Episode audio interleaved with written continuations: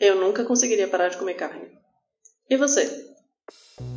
Oi, oi! Seja muito bem-vindo a mais um episódio do Vegana AF. Eu sou Lil Meg e agradeço pela sua atenção em mais uma edição desse programa, que está aqui para ensinar, quebrar estigmas e te incentivar a refletir sobre a relação entre humanos e animais de forma um pouco mais compassiva. Vamos lá?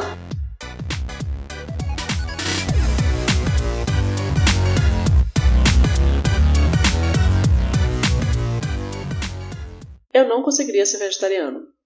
Definitivamente, essa é a coisa que a gente mais escuta das pessoas quando elas nos ouvem falar que nós somos vegetarianos ou veganos.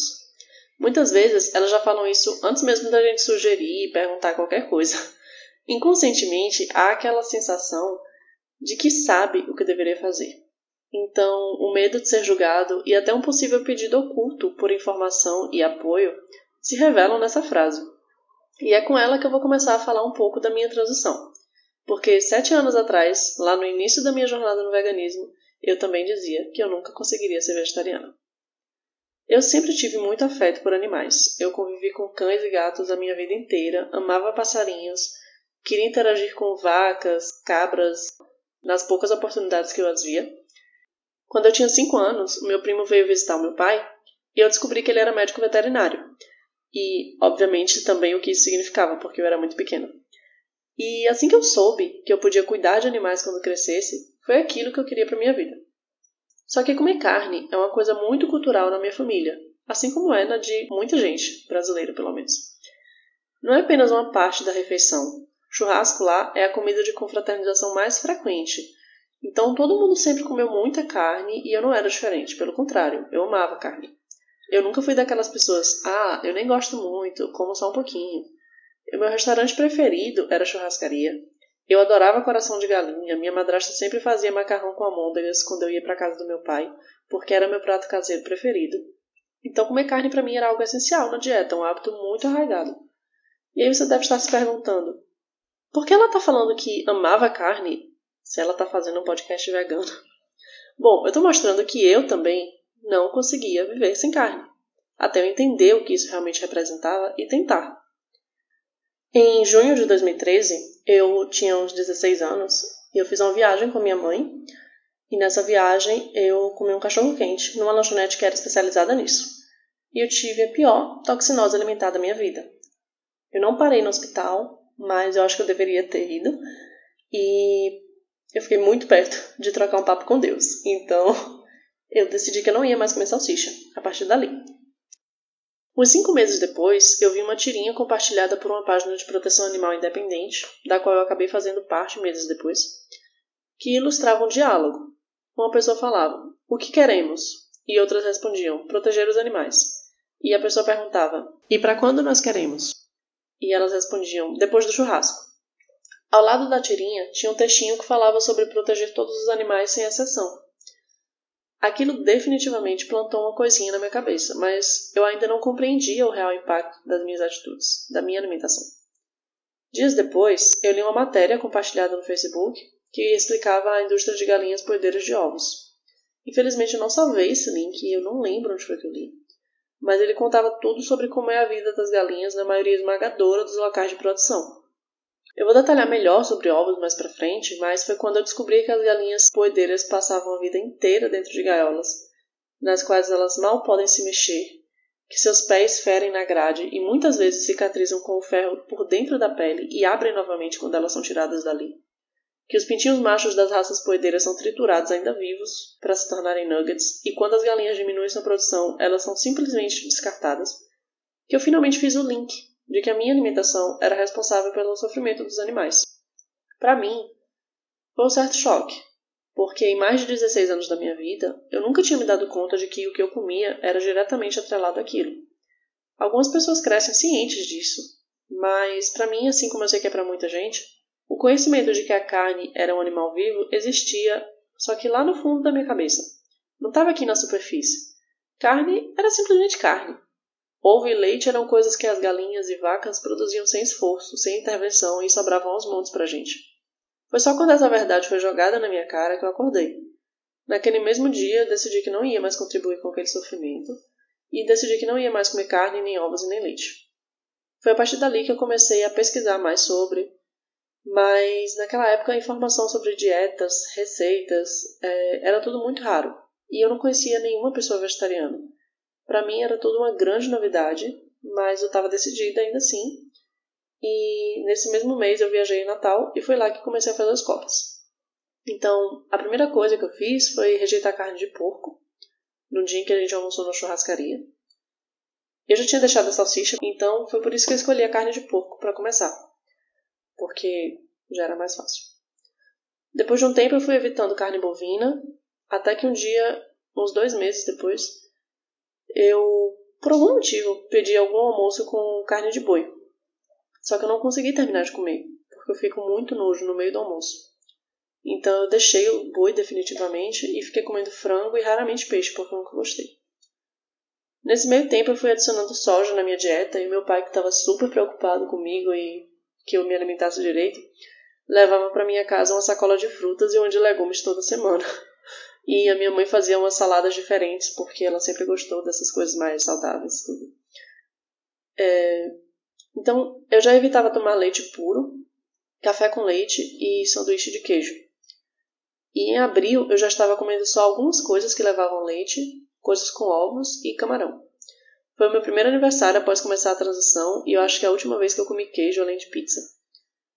Uh, no mês seguinte, não tinha nada para comer em casa além de um pacote de almôndegas de frango e macarrão. Ora, ora. o meu prato preferido caseiro. E eu fiz, me sentindo mal, porque era frango, mas eu tava com muita fome, não tinha outra coisa para comer. Só que eu não consegui comer. Na primeira garfada, o gosto rançoso do frango veio na minha boca e eu fiquei com muita ânsia. Então, foi aquele momento em que, tipo, é, não vou mais comer frango. Comer peixe não era muito um hábito na minha vida, mas três meses depois desse episódio, eu comi um sanduíche de sardinha. Era o único peixe que eu gostava e eu gostava muito de sardinha. Então eu fiz da forma como meu pai costumava preparar quando eu era criança e eu adorava. E eu comi, não achei ruim, não tive vontade de vomitar na hora, mas não era a mesma coisa. Porém, horas depois, eu lembrei do sanduíche que eu comi e eu fiquei com muita, muita ânsia. Então foi a última vez que eu comi peixe. E nesse mesmo mês eu fui numa pizzaria com dois amigos do grupo de proteção que eu mencionei. E a amiga em questão já era vegana e foi quem compartilhou o post na página. Quando eu pedi a pizza do nosso amigo, eu não pedi para tirar o queijo, e ela perguntou se eu ainda comia. Eu falei que ainda comia queijo apenas em pizza e chocolate. Quer dizer, leite, no caso, no chocolate. E aí no dia seguinte ela disse que tinha uma blusa para me dar de presente, mas só depois que eu parasse de comer queijo. Então eu parei com queijo e ganhei a blusa. Obrigada, Paty. E aí foi em agosto que eu finalmente parei de comer camarão. Bom, para quem não sabe, aqui na Bahia camarão é muito tradicional e é muito comido com acarajé, no vatapá, no caruru, no babará. E eu sempre amei acarajé, muito. Sempre comi, amei comida baiana. É, mas eu larguei o camarão. Nessa altura, eu já tinha aprendido a fazer bolo, sem leites nem ovos, e eu já não comia mais chocolate tradicional, então definitivamente eu tinha abolido todos os alimentos de origem animal. Durante esse tempo, eu já estava pesquisando sobre testes em animais e comecei a trocar meus produtos de limpeza, meus cosméticos por de empresas que não testavam. Só que na época ainda era um pouco inacessível essa coisa de se a matéria-prima era testada ou se tinha algum componente de origem animal, eu ainda não tinha muito conhecimento sobre isso. Era tudo que estava ao meu alcance e do que eu conseguia acessar das informações verídicas na época, e foi o que eu fui fazendo. No dia 25 de agosto de 2014, aconteceu o massacre das porcas da Rodoanel. Se você não conhece, é, dá uma pesquisada no Google, eu vou ver se encontro algum link que eu possa deixar para vocês. E esse caso foi extremamente angustiante para mim, e foi nesse dia que eu me consagrei como vegana. Então eu hoje tenho aproximadamente seis anos e sete meses de veganismo. E eu comemoro meu aniversário de renascimento todo dia 25 de agosto, que também é quatro meses depois do meu aniversário. E é isso. É, durante esse período de transição, acontecia de eu ver uma coisa ou outra e sentir vontade de comer, por exemplo, pão de queijo. Então o que eu fazia era rejeitar, sair de perto e comer outra coisa para me distrair. Às vezes eu acabava comendo algo com queijo ou leite condensado, mas eu logo parava e me esforçava para não comer mais. Transição é isso. É um período de adaptação, de reeducação alimentar, de ensinar seu corpo novos sabores, novas texturas, novos hábitos. Eu ia aprendendo receitas diferentes com legumes e verduras que eu não gostava muito, mas que eram fáceis de encontrar e que se tornavam saborosas quando bem preparadas. E assim fui preenchendo meu prato com mais diversidade de vegetais. Cinco meses depois do fim da minha transição, eu senti muita vontade de comer carne, porque tinha tido um churrasco e eu mordi um pedaço da carne de churrasco. Só que assim que eu botei na boca, eu desisti. Parecia que eu estava comendo uma esponja velha, um gosto esquisito, era horrível. E essa carne tinha sido bem preparada, mas a minha percepção de sabor e textura era outra, meu corpo já não aceitava mais aquilo. Então, de lá para cá, eu nunca tive dúvidas, e qualquer vontade que alguma coisa me desperte é apenas o desejo momentâneo de, da memória que aquilo me trazia anos atrás, e não de comer aquilo, especificamente, porque eu sei que hoje seria um sabor detestável para mim. Para falar a verdade, até o cheiro de carnes, queijo e leite reviram meu estômago e ardem na minha narina, sem exagero. Então, sentir saudade definitivamente não rola. Eu decidi contar aqui a minha transição porque eu acho que é importante que a gente, que já é vegan, compartilhe como foi sua experiência e mostre que o caminho parece muito mais difícil e pedregoso do que realmente é. Muita gente pergunta, mas é difícil? Bem, com certeza, é difícil viver confinado ou viver livre, tendo sua pele marcada a ferro por alguns anos, antes de ser abatido com sua garganta cortada ou sendo jogado em água escaldante. É bem difícil ser um animal que vai virar carne. Agora, sobre se tornar vegetariano, o que eu posso dizer é, é simples. Se é difícil, vai depender da sua disposição em mudar. Para mim, não foi difícil. Sim, eu amava carne, sim, eu dizia que não ia conseguir, mas eu fui tentando. Tinha recaída no processo? Continuava me esforçando. Posso pedir yakisoba com ou sem carne? Vai ser sem. Eu quero comer bolo? Vou aprender a fazer bolo vegetariano. Então, para mim, não foi difícil. Foi um processo de adaptação que, como qualquer outro, exigiu atenção, exigiu força de vontade, mas difícil não foi. Você pode tornar esse processo mais fácil ou dificultá-lo. E como você pode dificultar esse processo, por exemplo? Se você decide começar a transição e tem a opção de comer algo com ou sem carne, pelo mesmo preço, e você sempre escolhe comer com carne, se você tem a opção de aprender a fazer seu bolo com ou sem leite, ovos e margarina, sabendo que o vegetariano vai ficar tão bom quanto, mas você nunca tenta e sempre faz com esses ingredientes, se você tem a opção de comemorar seu aniversário numa churrascaria ou numa pizzaria, em que você pode pelo menos pedir uma pizza sem carnes, e escolhe comer na churrascaria, você está dificultando seu processo. Você está postergando cada vez mais o compromisso de reeducar sua mente e seu corpo no que diz respeito à sua alimentação. Como vai ser fácil deixar de comer carne se na sua transição você vai logo para uma churrascaria? Se você nunca escolhe o prato sem carne na empresa ou na faculdade? Assim vai ser difícil. Não significa que você precisa tirar tudo de vez, inclusive porque isso pode causar crise de abstinência em algumas pessoas. Mas saber reconhecer quais são os momentos em que a escolha é mais fácil do que parece. Mas, no geral, é simples, porque comida vegetariana é comida básica. Não precisa ser cara nem difícil de preparar. Muita gente fala que nunca comeu algo vegetariano e eu me pergunto se essa pessoa parou para pensar o que é vegetariano. Porque será que ela nunca comeu uma banana, uma maçã? Sei lá, um milho verde cozido? É que a gente está tão arraigado no pensamento de que vegetariano é algo de outro mundo, inalcançável, que existe essa dificuldade de realmente analisar o que você come.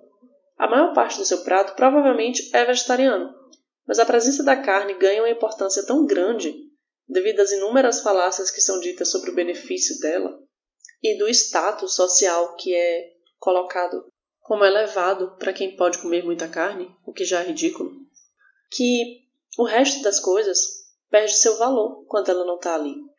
E aí as pessoas só associam comida à carne, e esquece do arroz, da farofa de cebola, das verduras cozidas, da salada crua e até do próprio feijão, que se não tivesse a carne ainda seria feijão. Então, se você está começando no vegetarianismo, aprenda a escutar seu corpo. Mas se lembre que a sua mente é quem controla suas atitudes. É preciso esforço, força de vontade, sim, mas não porque precisamos de carne, e sim porque os hábitos são difíceis de quebrar. Então, vá aos poucos, mas não fique estagnado, não pare. Saia da sua zona de comodidade, porque o futuro de muitas vidas depende de cada um de nós. Se lembre de procurar um nutricionista logo que possível. No nosso país, se ensina muito pouco sobre nutrição, E é importante ter alguém te orientando, porque qualquer um pode estar em déficit nutricional, independente de como seja a sua dieta. E se você for a um Nutri que diga que você precisa consumir qualquer coisa de origem animal, procura outro Nutri porque esse com certeza está muito desatualizado. Vou finalizar o episódio de hoje fazendo a indicação de um documentário para você que ainda está com dificuldade de virar a chave. O nome dele é Dominion e está disponível no YouTube. Eu sei, você é sensível a imagens fortes e tem medo de assistir documentários sobre isso, né? Então, eu te convido a refletir só uma coisinha. Se é difícil para você ver, se te entristece, se te causa angústia, revolta, é porque tem algo errado, não é? Se é difícil ver, imagina viver aquilo. Você tem a escolha de contribuir com o que te causa revolta ou viver fazendo o possível para quebrar esta roda. Então, se você não quiser assistir documentários, mas já decidiu que vai se esforçar, ótimo, maravilhoso. Eu mesma nunca precisei assistir. Mas se você ainda precisa de um empurrãozinho, essa é a grande chance. Eu te garanto que depois que você se tornar vegetariano, você vai ter certeza de que foi a melhor escolha da sua vida. Eu vou deixar o link para o documentário lá na árvore de links que está no meu Instagram. Eu espero que meu relato possa inspirar alguém que esteja no início da sua caminhada, ou pelo menos quebrar essa crença de não vou conseguir, que a maioria tem. Você consegue sim, só precisa começar e não desistir, beleza? Não esquece de me acompanhar lá no Insta para ficar por dentro dos lançamentos, ver as dicas de receitas e refeições e também interagir, trazer suas dúvidas, me mostrar qual é a real necessidade da galera que está escutando. Esse é meu gato. Se você quer dividir seu relato de transição, se precisa de algum incentivo na sua reeducação alimentar, comenta lá no post do episódio de hoje, manda um DM que eu respondo todo mundo, certo? Se você chegou nesse podcast muito tempo depois de ele ter ido ao ar, procura a hashtag VeganaAftPodcast, com dois Fs, que você encontra mais fácil a publicação do episódio. Espero que você tenha um ótimo dia ou uma ótima noite, e te aguardo no próximo. Go Vegan!